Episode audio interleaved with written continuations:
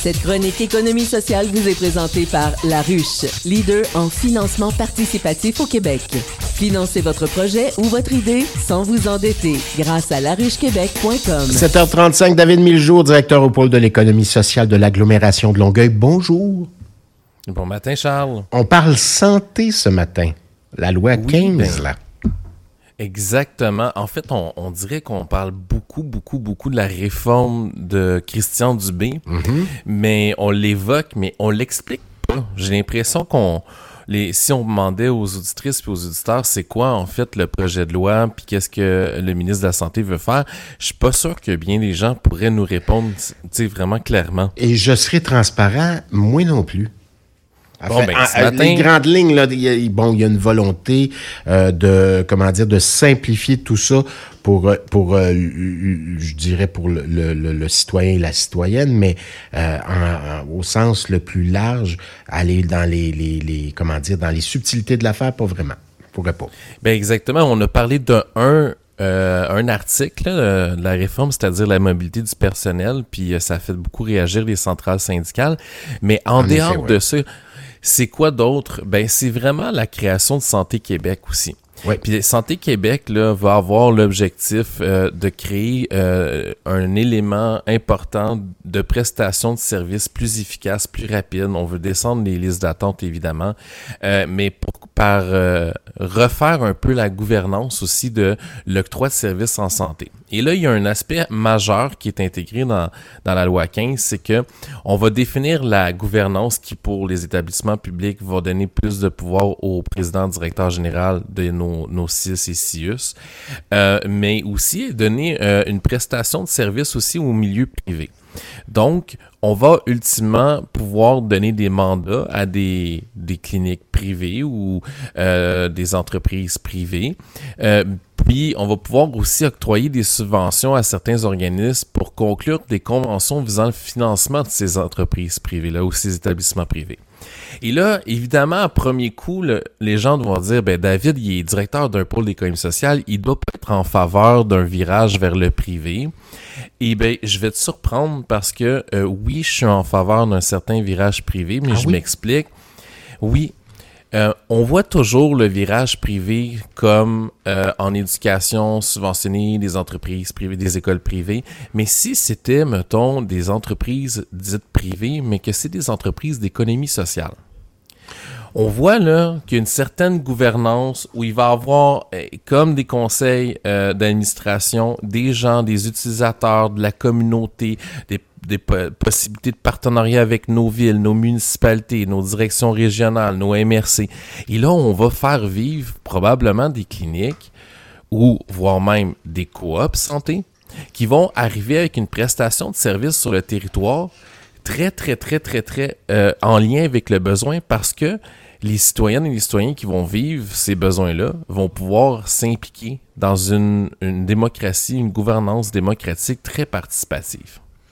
Malgré la concurrence qui doit euh, j'imagine, donc le- le- les entreprises d'économie sociale pourraient bien figurer, jouer euh, du coude avec euh, ces grandes entreprises qui ont beaucoup, beaucoup de ressources et d'argent?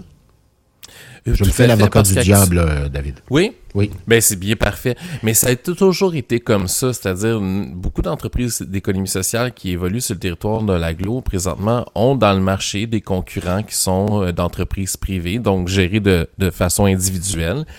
Mais on se démarque parce que euh, il y, a, y a deux choses très différentes. Une entreprise d'économie sociale va euh, augmenter ses surplus pour pouvoir réinvestir dans sa mission. L'entreprise privée va aller vers des octrois de services ou des, des productions de produits qui vont attirer euh, la rentabilité. Donc, ils vont peut-être être beaucoup plus prudents d'investir dans des, innovations, sachant pas s'ils vont pouvoir le rentabiliser d'ici 3, 4, 5 ans.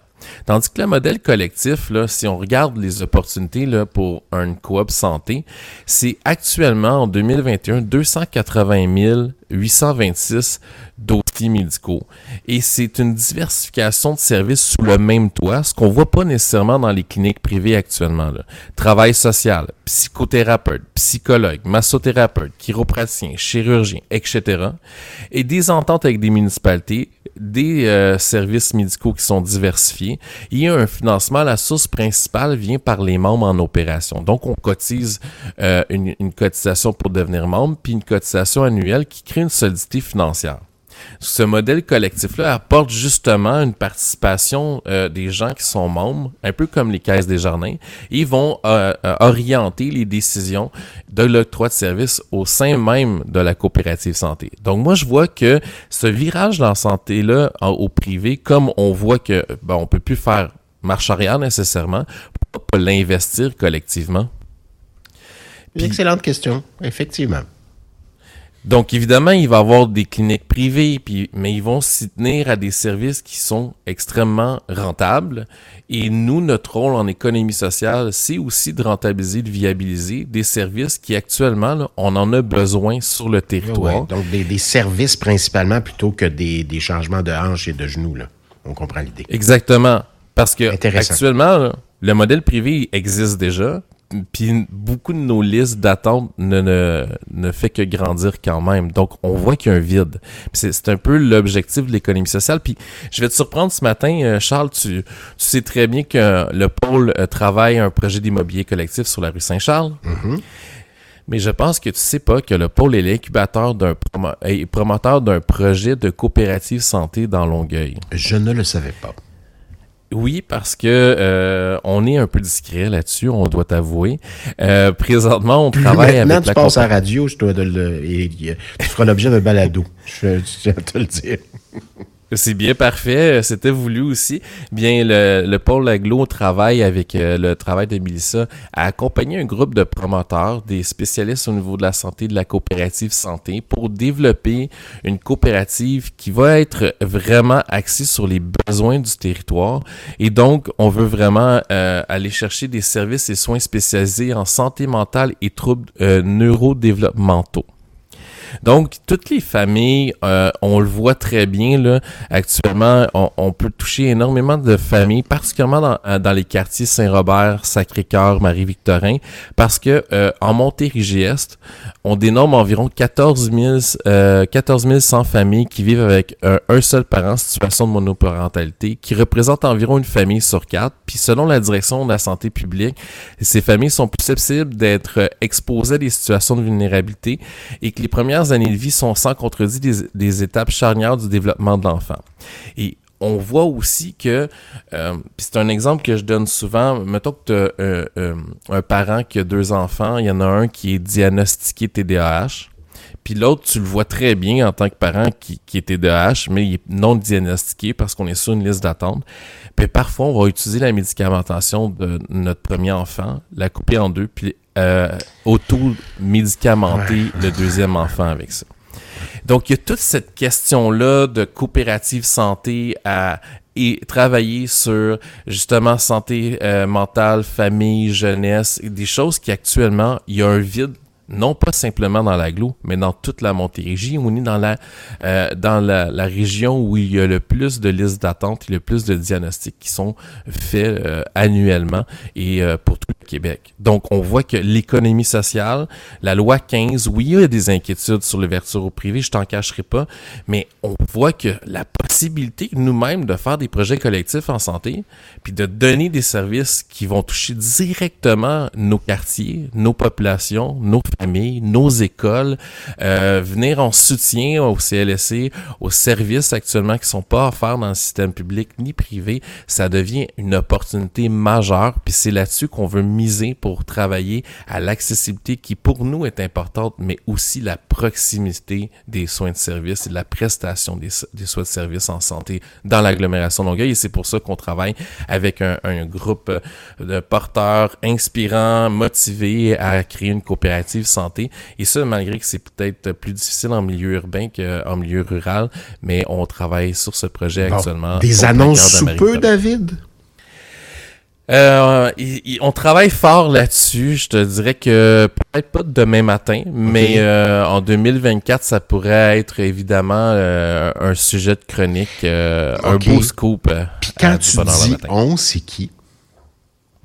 On a une pharmacienne au sein euh, de, l'équipe.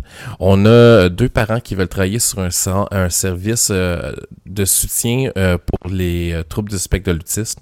On a une infirmière clinicienne qui a déjà démarré à Québec une coopérative santé au sein du groupe promoteur.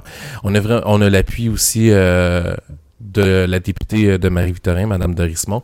Donc, on a vraiment une équipe super euh, intéressante. Puis, évidemment, Mélissa fait l'accompagnement. Et dernièrement, on a été chercher une bourse euh, étudiante pour avoir une coordination du projet. Donc, on a vraiment même une ressource humaine sur le projet actuellement. Voilà, pas de médecin là-dessus, là, encore.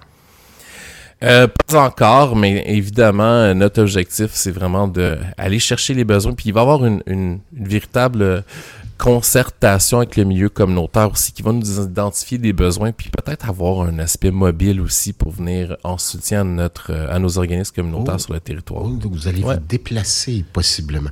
Oh, il y aura des annonces. Oh mon, mon Dieu, mon Dieu, mon Dieu. Ben, David Miljour du pôle de l'économie sociale, merci infiniment. À une prochaine. À une prochaine. Bye bye.